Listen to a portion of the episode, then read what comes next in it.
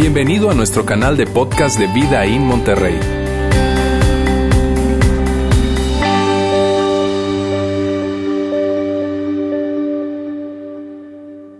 Muy buenos días, ¿cómo están? ¿Cómo se sienten? ¿Con fuerza? Claro que sí, ya estamos en la tercera semana de nuestra serie y bueno, ya vamos en la recta final, prácticamente estamos en la recta final de una serie que hemos venido desarrollando alrededor de una pregunta. Una pregunta que es, ¿qué quieres? ¿Qué quieres? Y hemos dicho que esa pregunta pudiese rápidamente percibirse como una pregunta que es muy inocente. Probablemente la palabra ¿qué quieres? o la pregunta ¿qué quieres? pudiésemos pensar que es inocente, pero para nada es inocente. De hecho, hemos dicho que esa pregunta es complicada, hemos dicho que esa pregunta es una pregunta que inclusive es engañosa. Y hemos dicho que es engañosa porque todos nosotros en algún momento de nuestra vida hemos conseguido lo que queríamos, hemos conseguido lo que queríamos, pero luego que lo conseguimos, nos dimos cuenta que no era lo que realmente queríamos. Eh, eh, y, probablemente tú conseguiste estar con la persona que querías. Tú la querías a, a, ella o lo querías a él y, pudiste estar con él o con ella, pero luego te diste cuenta de que, de que, de que él no era o que ella no era. Probablemente eh, tú querías un trabajo y querías un trabajo y querías un trabajo y, lograste estar en ese trabajo, pero luego que estás en ese trabajo te das cuenta que ese trabajo no es lo que querías. Probablemente querías una casa, eh, un carro o algo que, que querías y luego que lo obtuviste tres meses después, seis meses después, 46 pagos después, te diste cuenta que eso no era lo que realmente tú querías. Esa no era la vida que tú querías. Y por eso hemos dicho en esta serie que más importante que esa pregunta, ¿qué quieres? Es la pregunta, ¿qué es lo que realmente valoramos? ¿Qué es lo que más valoramos? ¿Qué es eso que, es más importante? Y hemos dicho que esa pregunta es más importante, esa pregunta de qué es lo que valoramos es más importante por lo siguiente, por esto. Porque jamás tendremos lo que verdaderamente queremos hasta que no descubramos lo que realmente valoramos. Y cuando tú y yo podemos descubrir lo que realmente valoramos, entonces podremos llegar a tener lo que realmente queremos. Y eso lo hemos visto. Entonces probablemente tú ves esto y dices, ah, bueno, sencillo. Entonces me hago la pregunta, ¿qué es lo que yo más valoro? Y, y, ya, y a través de eso lo obtengo. Pero la semana pasada veíamos que no era tan sencillo. Lauro nos hablaba acerca de esto y no era tan sencillo por la siguiente razón. Mira bien, porque lo que queremos de forma natural casi siempre entra en conflicto con eso que más valoramos. Mírame, si yo te preguntara a ti hoy, ¿qué es lo que tú quieres? La respuesta que tú me darías inmediata, esa, respuesta que me darías de primera mano, normalmente va en conflicto con lo que tú realmente quieres, con lo que tú más valoras. Y esa es la razón, porque por la que tú, cuando obtienes lo que quieres, terminas con una sensación de que no es suficiente, de que falta algo. ¿Sabes? Esa es la razón. La semana pasada, Lauro también nos hablaba de algo que el apóstol Pablo había escrito y que tiene todo que ver con eso. Y que independientemente, inclusive, si tú no eres un seguidor de Jesús, no te consideras una persona creyente una persona de fe y estás con nosotros el día de hoy, tú inclusive con este texto te puedes identificar. Y es lo siguiente, lo que escribía Pablo. Realmente no entiendo lo que hago. Hago las cosas que no quiero hacer y lo que odio hacer es precisamente lo que hago. ¿Por qué vale? Allí Pablo está hablando de esto, del conflicto que eh, se encuentra entre lo que tú quieres y lo que tú valoras. Ahí está Pablo hablando acerca de eso. Esa es la razón. Dentro de nosotros hay una gran frustración de alguna manera. ¿Por qué? Porque nosotros queremos algo diferente a lo que valoramos, lo que queremos naturalmente y por eso siempre caemos en esa frustración de tener lo que queremos y al final de cuentas como que no es suficiente. Eso es lo que sucede. Ahora, ¿cómo resolvemos ese conflicto? Ese conflicto se resuelve cuando tú puedes contestar esta pregunta, ¿qué es lo que más valoras? ¿Qué es lo que más valoras? ¿Qué es lo que tiene más valor para ti? De esa manera tú, de esa forma, es la que tú puedes realmente salir de ese conflicto. Y para contestar esa pregunta, yo quiero hablarles un poco acerca de mi historia. ¿Está bien? Eh, permítame hablarles un poco de mi historia. Mírame, hace como unos 20 años aproximadamente, era yo un niño que gateaba, era un bebé, ¿verdad?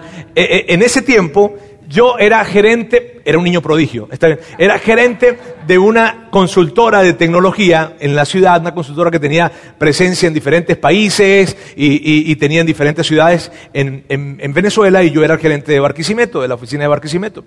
Y me iba muy bien, gracias a Dios, y tenía un excelente camino a desarrollar, habían diferentes oportunidades, propuestas, inclusive de trabajo que se abrían, un desarrollo profesional que era muy, muy, muy interesante y muy bueno, gracias a Dios. Al mismo tiempo, yo también era pastor de jóvenes de una iglesia. Ahora, siendo pastor de jóvenes de esa iglesia, yo, yo tenía una gran frustración, y mi frustración era que yo tenía un problema con mi carácter. Había algo dentro de mí que hacía que yo fuera una persona muy inestable emocionalmente. O sea, yo empezaba algo y no lo terminaba. Empezaba una relación y cuando veía que la relación iba en serio, ¡oh! Me iba de esa relación, me daba como un pánico, me entraba. Y eso me frustraba también, porque de alguna manera era un tema de carácter que no me permitía desarrollarme bien. Entonces eso se convirtió en un motivo de oración para mí fue un motivo de conversación con Dios, en donde cada vez que yo hablaba con Dios, todos los días yo decía, oye Dios, ¿sabes qué? Me siento así, ¿qué onda conmigo? ¿Por qué yo hago esto? ¿Por qué soy tan inestable? Y se convirtió en un motivo, en una búsqueda, realmente una búsqueda con Dios acerca de esto. Y, y de alguna manera yo me consigo en la Biblia con un versículo que está escrito en un libro que se llama Job que está en la Biblia, en el Antiguo Testamento. Y yo pude entender que de alguna forma Dios me estaba llevando a que yo viese ese texto para, para darme alguna respuesta con respecto a lo que yo estaba viviendo. Y ese texto, se lo voy a mostrar acá, es, es el siguiente. Determinarás a sí mismo una cosa y te será firme y sobre tus caminos resplandecerá luz. Y entonces yo pude entender de alguna forma que Dios me estaba llevando a entender o me estaba diciendo que yo tenía que ser firme en eso que tenía enfrente de mí, tomarlo, ser firme y que Él me aseguraba que una vez que yo fuese firme y estuviese firme en eso, iba a resplandecer luz, o sea, me iba a ir bien, iba a tener éxito en eso que yo iba a emprender. Y entonces se convirtió en un grito de batalla para mí. Y donde yo iba, en los lugares en donde yo estaba, con la gente que yo platicaba, siempre tenía ese texto en mi mente. Determinarás a sí mismo una cosa, esta cosa te será firme y habrá luz, resplandecerá luz en tu camino. Y todo el tiempo, yo estaba, yo estaba, todo el tiempo estaba en esa dinámica hablando, hablando, hablando. En ese tiempo, un amigo, un buen amigo, me regaló un audiolibro. Y yo empecé, coincidió totalmente con, ese tiempo. Entonces empecé a escucharlo y lo escuchaba, avanzaba más dependiendo de cuánto tráfico hubiese, ¿está bien? Y hay veces que me, perdía un poco en, el libro porque hay veces, tú sabes, se atraviesa la gente, yo tengo que levantar mi mano para decirle algunas cosas, para bendecirles a todos ellos. Este, y, entonces hay veces me desconcentraba, pero hubo algo que dijo el escritor que cuando lo dijo fue algo, me capturó de inmediato. Este hombre, este libro fue, eh, el audiolibro que me regalaron fue Los siete hábitos de la gente altamente efectiva. Probablemente muchos de ustedes ya lo han leído. Y allí Stephen Covey invita a las personas a hacer un ejercicio. Y él inclusive dice, mira, cuando hagas este ejercicio, asegúrate de que estés solo, de que no haya nadie que te vaya a estar de repente hablando o, o interrumpiendo, sino que estés solo y puedas hacer ese ejercicio. Y entonces, yo quiero leerles el ejercicio aquí tengo el libro, esta, es la parte promocional de nuestra reunión. Eh, no, ustedes lo podrán adquirir con tan solo, no. Eh, y quiero leerles ese ejercicio que nos, que, nos, que nos invita a hacer este hombre y que en ese momento, hace 20 años, te digo, yo estaba escuchándolo y que me impactó bastante. Bien, dice así. Eh, imagínate asistiendo al funeral de un ser querido. Imagínate conduciendo tu coche al velatorio o a la capilla, aparcando y saliendo de tu coche. Mientras caminas dentro del edificio, ves las flores que están, la suave música del órgano y ves los rostros de amigos y parientes. Sientes la pena compartida de la pérdida de ese ser querido, pero también de la alegría de haber conocido a esta persona. Cuando llegas, avanzas un poco hasta donde está el ataúd y miras adentro. De pronto, quedas cara a cara contigo mismo. Ese es tu propio funeral, el que va a suceder dentro de tres años. Todas esas personas han ido a rendirte un último homenaje, a expresar sentimientos de amor y aprecio por tu persona. Cuando tomas asiento y esperas a que comience el servicio religioso, miras el programa que tienes en la mano. Habrá cuatro oradores. El primero pertenece a tu familia, la familia inmediata y la, extensa. Hijos, hermanos y hermanas, sobrinos y sobrinas, tíos y tías, primos y abuelos que han viajado desde distintos puntos del país. El segundo orador es uno de tus amigos, alguien que puede hablar de lo que tú eras como persona. El tercer orador es un colega o algún compañero de trabajo. Y el cuarto proviene de tu iglesia o de alguna organización comunitaria en la que tú hayas servido. Ahora, piensa profundamente. ¿Qué es lo que te gustaría que cada uno de esos oradores dijera sobre ti y de tu vida? ¿Qué tipo de esposo, esposa, padre o madre te gustaría que reflejaran sus palabras? ¿Qué clase de hijo, hija o primo? ¿Qué clase de amigo? ¿Qué clase de compañero de trabajo? ¿Qué carácter te gustaría que ellos hubieran visto en ti? ¿Qué aportaciones, qué logros quieres que ellos recuerden? Mira con cuidado a tu alrededor la gente que te rodea. ¿Cómo te gustaría haber influido en sus vidas? Y luego dice, antes de seguir leyendo, por favor, tómate unos minutos para examinar tus impresiones. Y cuando yo escuché esto, cuando yo escuché esto de que me imaginara en mi funeral, ¿cierto que es algo interesante? Tú sepas que mañana te dice el doctor, te quedan tres años de vida. Y, ok, imagínate tu funeral. Y luego de ese párrafo, unos, unos, unos párrafos más hacia abajo, él escribe algo que fue lo que terminó de captar mi atención. Y es lo siguiente. Si consideras cuidadosamente lo que tú quieres que se diga de ti en tu funeral, encontrarás tu definición de éxito. Y yo dije, órale. Y entonces llegué a mi casa, en ese tiempo vivía solo, y, ya no, no, tenía que esperar que nadie me molestara, está bien, yo llego a mi casa, estaba solo, y empecé a hacer ese ejercicio.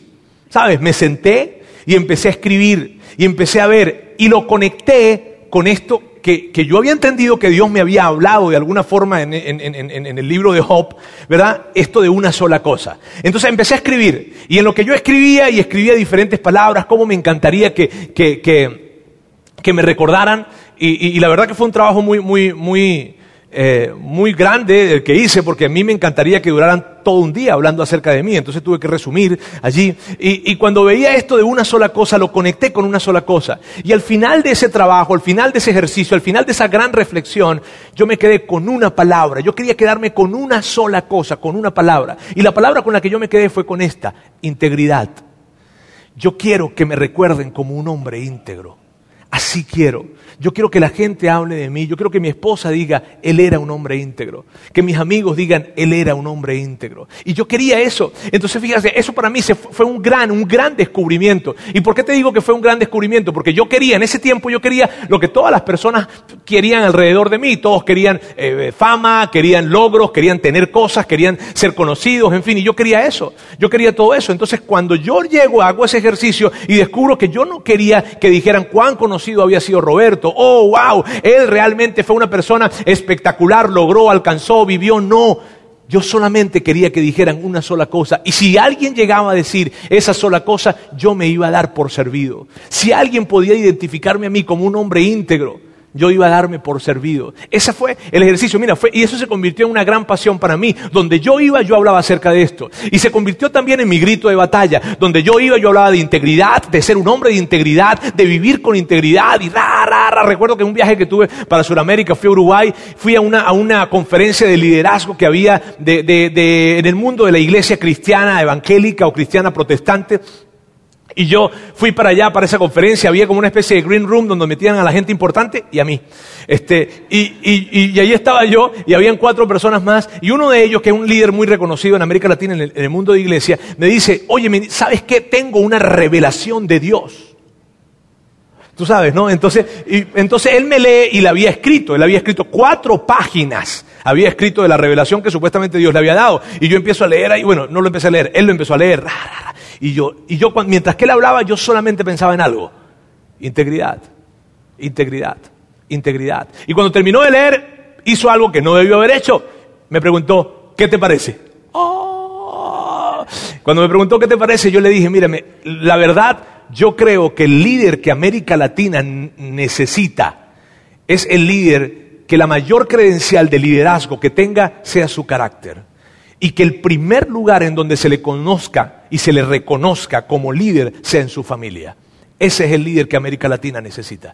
No le gustó mucho la respuesta, ¿verdad? Este, pero ese era yo. Ahora, mírame, tú puedes creer probablemente y erróneamente en que yo vaya a ser una persona perfecta. No, para nada. Porque eso no quiere decir que yo soy una persona perfecta. En lo absoluto, claro que no.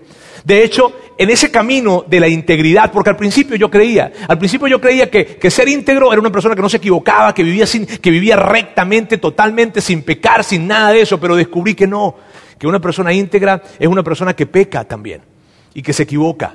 Pero la persona íntegra es capaz de reconocer su pecado y de corregir el rumbo de su vida. Eso descubrí. Y, fue una, una, aventura muy especial. Esa palabra para mí fue muy importante. Tan importante que cuando yo me casé,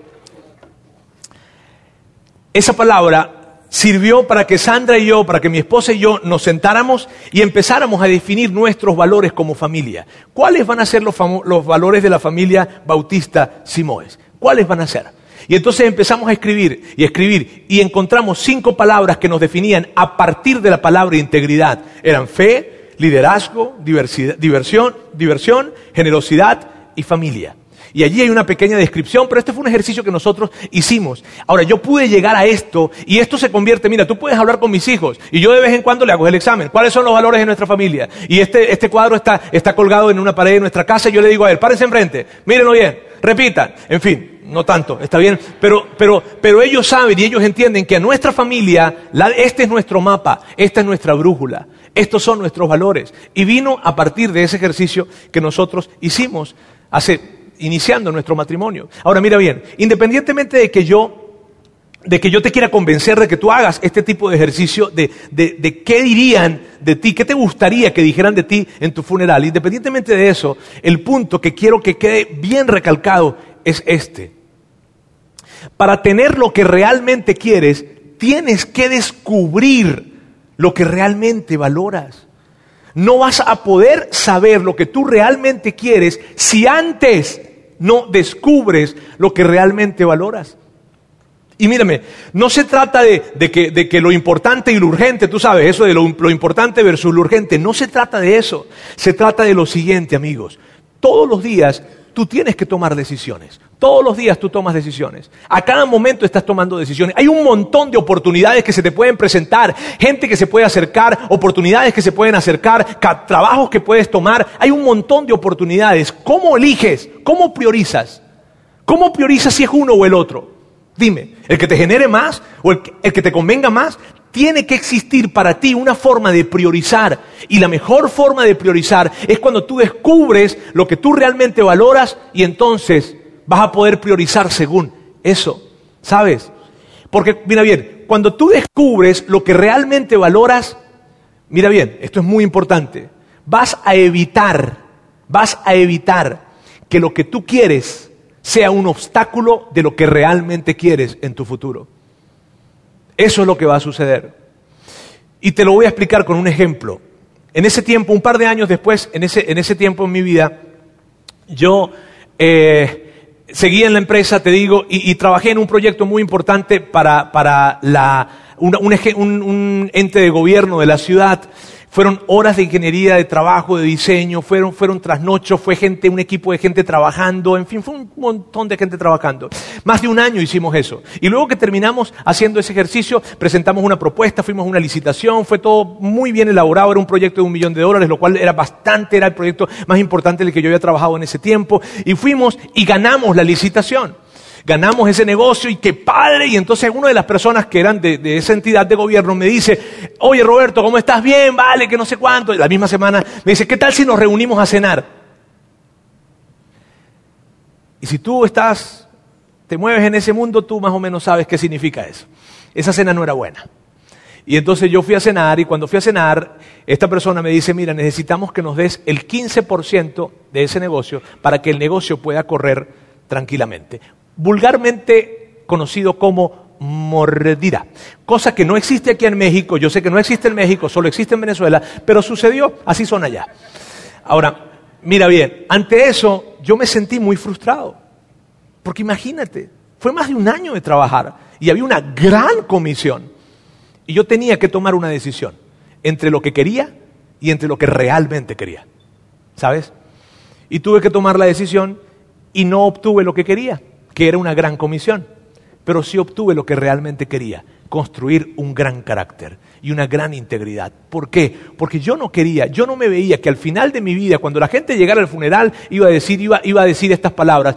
Y Roberto fue la persona que trajo esa tecnología a la gobernación del estado Lara y fue reconocido por todo. No, yo quería que cuando estuvieran en el funeral dijeran esto. Y Roberto nunca se vendió. Y Roberto fue un hombre íntegro que no negociaba con la verdad. Eso era lo que yo quería. Y eso me ayudó a tomar esa decisión. ¿Te dolió? Claro que me dolió. Este, pero sabes, era más importante lo que yo realmente quería. Si yo no hubiese tomado esa decisión, esa mancha estuviera en mi vida. Hay otras manchas, pero no tan grandes. ¿Está bien? Ahora, mira bien. Y esto es importante. Hay una pregunta muy, muy importante que tengo que hacer ahora. Y probablemente y definitivamente esto es lo más importante de este mensaje. Está bien, lo más importante. De hecho, si tú no eres un seguidor de Jesús, si tú no te consideras una persona cristiana, católica, no eres un seguidor de Jesús, probablemente te vayas a desconectar ahorita. Yo no quiero que te vayas a desconectar, porque cuando tú veas la pregunta probablemente vas a decir, eso no aplica para mí. Y yo no quiero que tú hagas eso, porque yo te quiero decir algo, te prometo, esto aplica para todos. Para todos aplica. Bien, así que hay una pregunta que nos, que nos hacemos normalmente los que somos seguidores de Jesús, y es esta pregunta. ¿Qué es lo que Dios quiere realmente para nosotros? Y esta pregunta puede ser aterradora. ¿Por qué? Porque si tú eres una persona que está distante de Dios, que se ha alejado de Dios, tú no quieres hacerte esa pregunta. ¿verdad? Te da hasta miedo hacerte esa pregunta. O si eres una persona que, que, eres un seguidor de Jesús, inclusive tú también. Porque de alguna forma tenemos algo en nuestra mente. Lo que Dios quiere es muy diferente a lo que nosotros queremos. ¿Cierto? De alguna forma nosotros pensamos eso. Como que nosotros queremos... Uh, y Dios quiere... Entonces, como allá es, allá es aburrido, yo no quiero eso, y entonces yo no, no. ¿Sabes eso? Ahora, pero antes de avanzar en esto, antes de avanzar en esto, quiero hacer una aclaratoria rápida antes de que se me vaya a pasar. Y es esto. Mírame, ¿qué es lo que Dios quiere realmente para nosotros? Este para es una gran diferencia, porque no dice qué es lo que Dios realmente, qué es lo que quiere realmente de nosotros. No es de, es para. Y esa diferencia es enorme. Y quiero que sepas por qué. Mira bien, en las escrituras, en la Biblia, cuando tú ves la Biblia, encuentras que el carácter de Dios es un carácter de padre. Cuando Jesús nos presenta a Dios, Él no lo presenta como un padre, como un padre bueno. Y mira bien, ningún padre bueno quiere algo de sus hijos. Un padre bueno quiere algo para sus hijos. Y cuando tú estás viendo a un padre que quiere algo de sus hijos, estás viendo a algo, algo que no está bien. Estás viendo probablemente a alguien que tiene muchas inseguridades y que está queriendo algo de sus hijos, pero eso no está bien. Porque lo sano es que un padre quiera algo para sus hijos, no de sus hijos. Y Dios, que es un Padre perfecto, quiere algo para ti. ¿Y por qué yo hago esta aclaratoria? Porque te quiero decir algo. Tú estás hoy acá o probablemente nos estás viendo por, por internet y quiero decirles algo a todos. Ustedes son hijos de Dios. Dios es su Padre celestial y Él quiere algo para ustedes. Dios quiere, tu Padre Celestial quiere algo para ti. ¿Qué? ¿Qué quiere Dios? De alguna manera tú y yo asumimos de que lo que quiere Dios, tú sabes, es diferente a lo que nosotros queremos. Ahora, mira bien.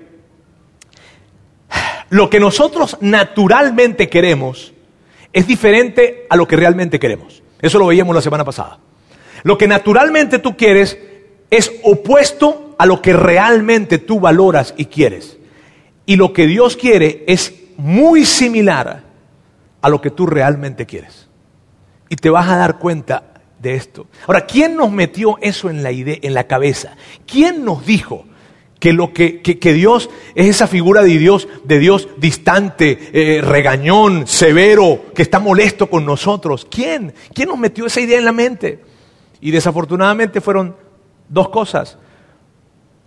Una de ellas, desafortunadamente, una de ellas fue la iglesia.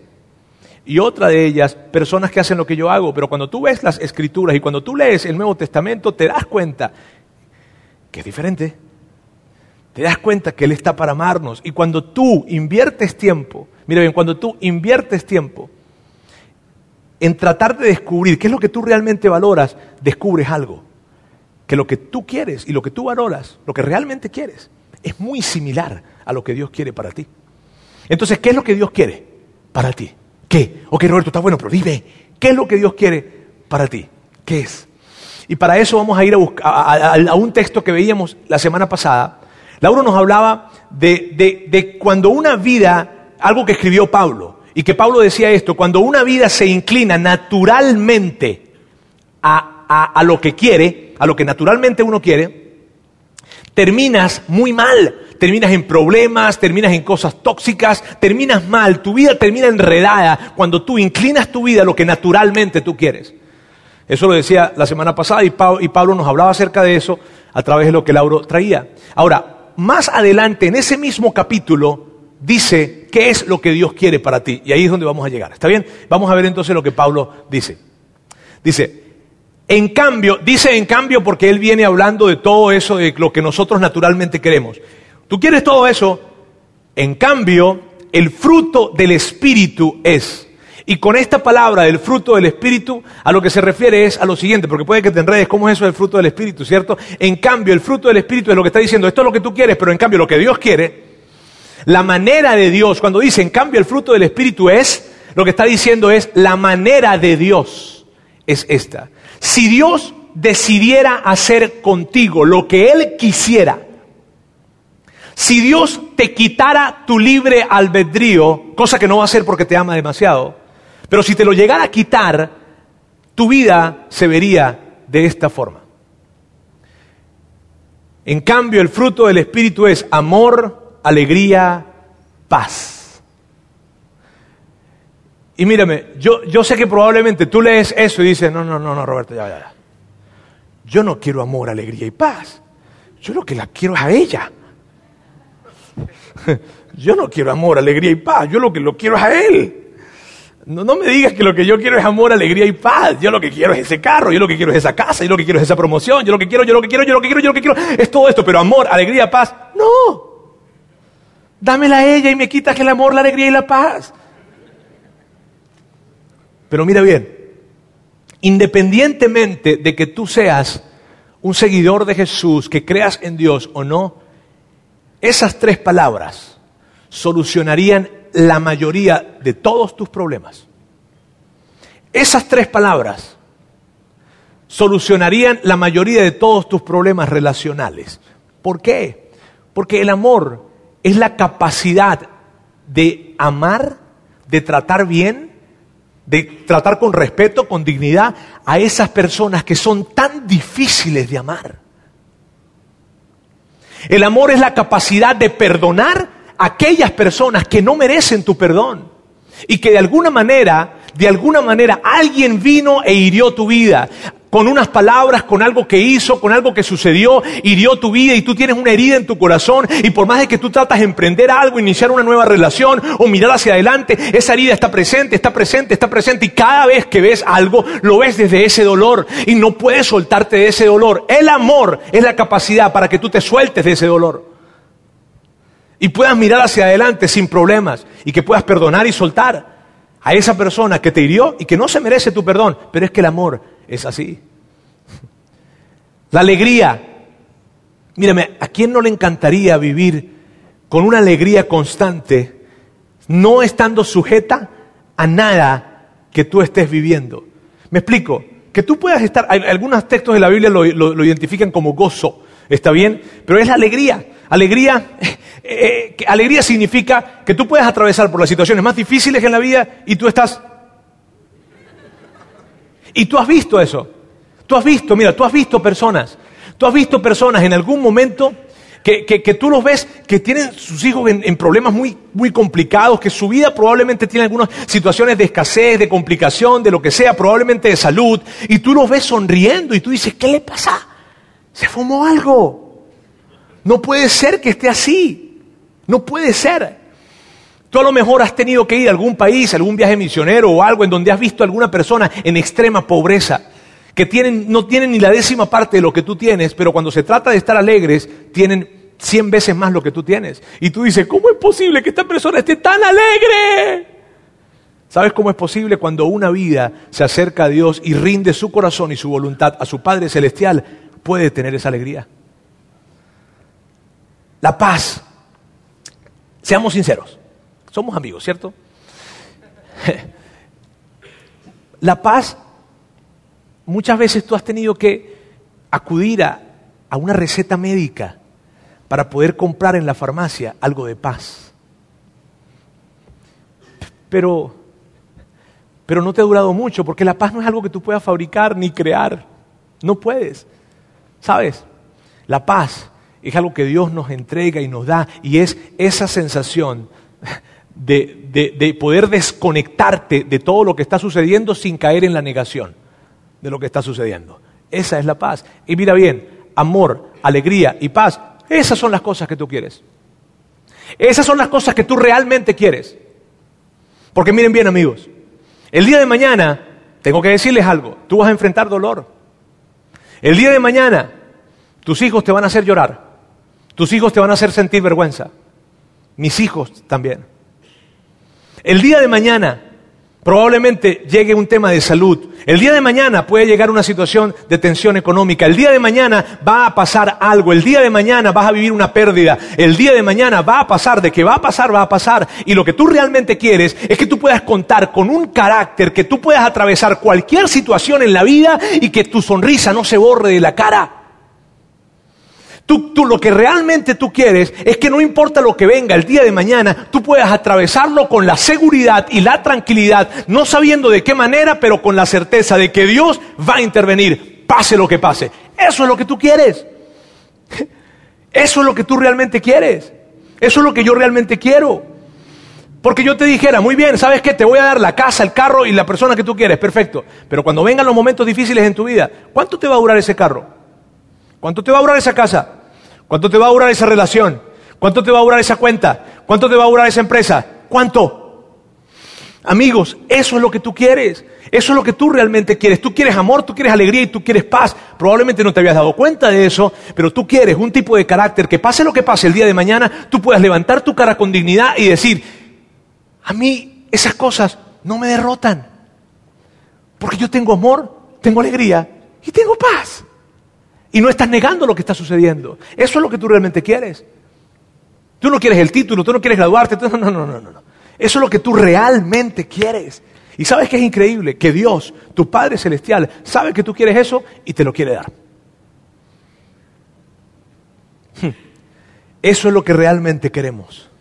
Hombres y mujeres que nos levantamos con dignidad, con la seguridad de que nada podrá doblarnos rompernos.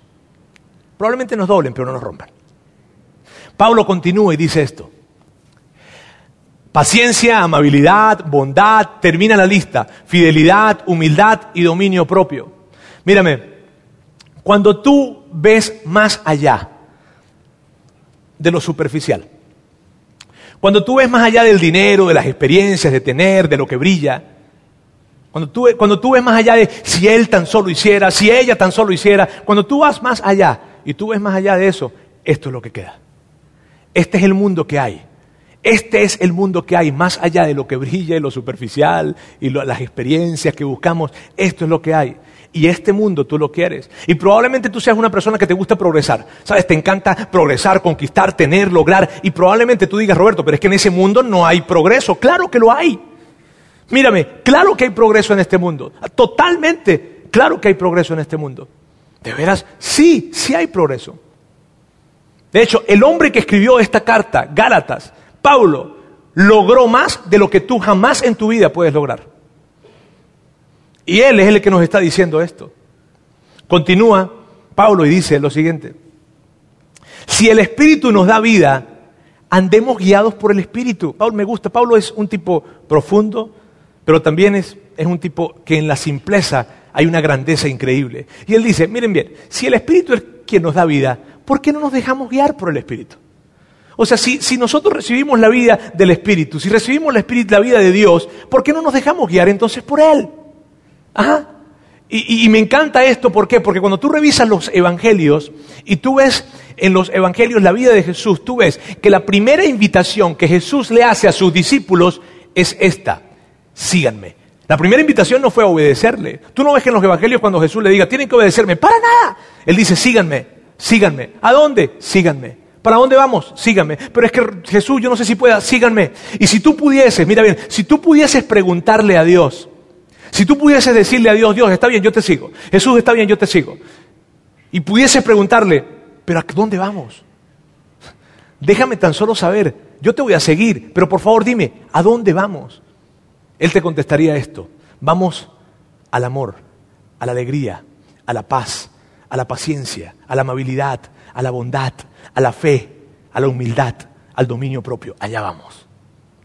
Eh, Jesús, ¿y, yo podré progresar allá?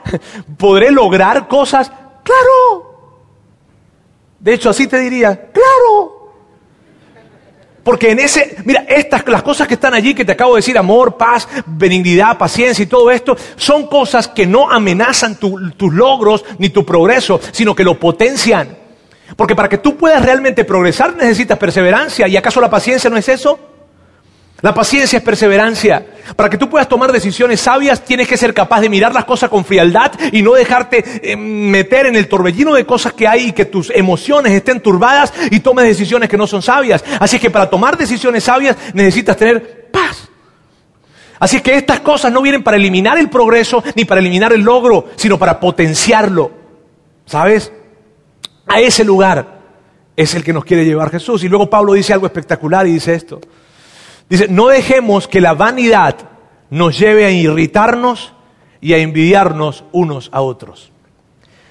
Imagínate un mundo en donde no haya vanidad, en donde no haya orgullo, en donde no haya egoísmo, sino que todos, imagina eso, imagínate Imagínate que en tu casa, imagínate que en tu familia pudiesen entender eso. Imagínate que en tu trabajo pudiesen entender esto. Imagínate que en tu secundaria, en tu prepa, en la universidad pudieran entender esto. Y que no haya orgullo, vanidad, ni egoísmo. Todos, todos estarían preocupados por ayudar a otros. No habrían comparaciones porque muchas veces el problema que tienes no es no tener lo que no tienes, sino es no tener lo que otro tiene. Pero en un lugar en donde no hay vanidad, es un lugar en donde las comparaciones no existen. Y cuando alguien se compra algo, y cuando alguien tiene algo, tú lo celebras. ¡Qué padre! De hecho, tú buscas de qué manera ayudar a otros con lo que tú tienes. Y cuando alguien colocó la alberca en su casa, ¡qué padre, invítame! Paga tú el mantenimiento y yo voy pero te alegras. Ahora, ese mundo, ese mundo es el mundo al que Jesús nos quiere llevar. Y ese mundo es al que tú quieres ir, al que tú realmente quieres ir, al final del día. Ese es. Mira, yo te voy a decir algo que yo sé de ti. Independientemente si tú eres una persona que cree en Dios o no cree, si eres un seguidor de Jesús, cristiano, católico, lo que sea, yo te voy a decir algo que yo sé con certeza y con seguridad de ti y te voy a decir por qué yo sé con tanta seguridad esto de ti. Yo sé que ese es el lugar que tú quieres. Yo sé que eso es lo que tú realmente quieres. Ajá, Roberto, ¿y por qué tú sabes que ese es el lugar que yo realmente quiero? Porque cuando tú piensas en el socio que tú quieres tener el día de mañana, tú quieres que ese socio no te engañe. Tú quieres que ese socio vele por tus intereses. Tú quieres que ese socio tenga esas características. ¿Cuántos tienen hijas acá, hijas, hembras, levante la mano. Muy bien. Tú quieres que el futuro esposo de tu hija sea un tipo con dominio propio. Tú quieres que el futuro esposo de tu hija sea un tipo perseverante, que trabaje y que se esfuerce para que cuide a tu hija. ¿Cuántos tienen hijos acá? ¿Hijos? ¿Hijos varones? Muy bien. Tú quieres Independientemente de que tú creas en Dios o no creas, aquí no estamos hablando de religión. Independientemente de eso, tú quieres que la esposa de tu hijo le sea fiel. Tú quieres que la esposa de tu hijo venga para ayudarle y para complementarle y para respetarle. Tú quieres que la esposa de tu hijo tenga esas cualidades. ¿Sí? Solteros, levante la mano a los solteros, por favor. Sin vergüenza, sin vergüenza. Ah, muy bien. Muy bien. Yo conozco algunos que no están levantando la mano. Está bien, pero bueno. Esta es la oportunidad. Ok. Eh, miren bien, tú quieres que tu futuro esposo o futura esposa tenga esas cualidades. Tú quieres eso. Ahora mira, mira bien. Esto es lo que tú realmente quieres. Esto es lo que tú realmente valoras. Pero como hay tantas cosas que quieren llamar tu atención, te has dejado distraer. Pero lo que realmente tú quieres es eso. Y tienes que prestar mucha atención. ¿Por qué? Porque lo que quieres te puede engañar de lo que realmente quieres. Volvamos a la pregunta. ¿Qué quieres? ¿Qué quieres? Y mira bien, lo que verdaderamente tú quieres. Cuando tú eres capaz, cuando tú eres capaz de ver más, cuando tú eres capaz de ver más allá del dinero, de la superficialidad, de lo que brilla, de lo que te dice esta sociedad, cuando tú eres capaz de ver más allá de eso, tú descubres que lo que tú quieres es muy parecido a lo que Dios quiere.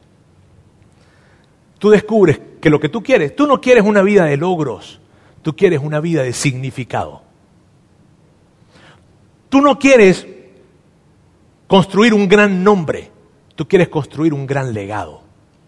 Eso es lo que tú quieres. Y eso es lo que yo sé de ti. Estoy seguro que eso es lo que tú quieres. Y mírame, para poder llegar a descubrir lo que realmente valoras, necesitas invertir tiempo, mucho tiempo o algo de tiempo. ¿Por qué? Por esto cuando descubres lo que realmente valoras, serás menos propenso a conformarte con lo que simplemente quieres.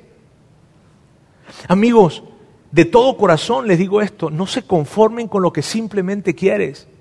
No dejen que lo que ustedes quieren sea el obstáculo de lo que realmente quieren, sino deténganse y pregúntense, oye, vale, ¿qué es lo que yo realmente valoro? Invierte tiempo en eso. Y cuando tú inviertes tiempo en eso, ¿sabes lo que vas a descubrir? Vas a descubrir lo que es realmente importante. Y entonces lo que es realmente importante será lo importante para ti y estarás camino a tener lo que realmente quieres.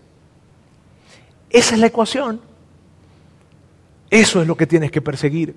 Y yo quiero terminar el día de hoy pidiéndoles algo. Y esta es la tarea. La tarea de esta semana es esta. Te quiero pedir por favor de que busques un tiempo en la semana en la que te hagas la pregunta, ¿qué me gustaría que dijeran en mi funeral? En cinco años voy a morir. En cinco años voy a morir. Sí, hay muchas cosas que yo quiero, yo sé, yo sé, pero ya, voy a poner en pausa esto y voy a pensar, en cinco años voy a morir.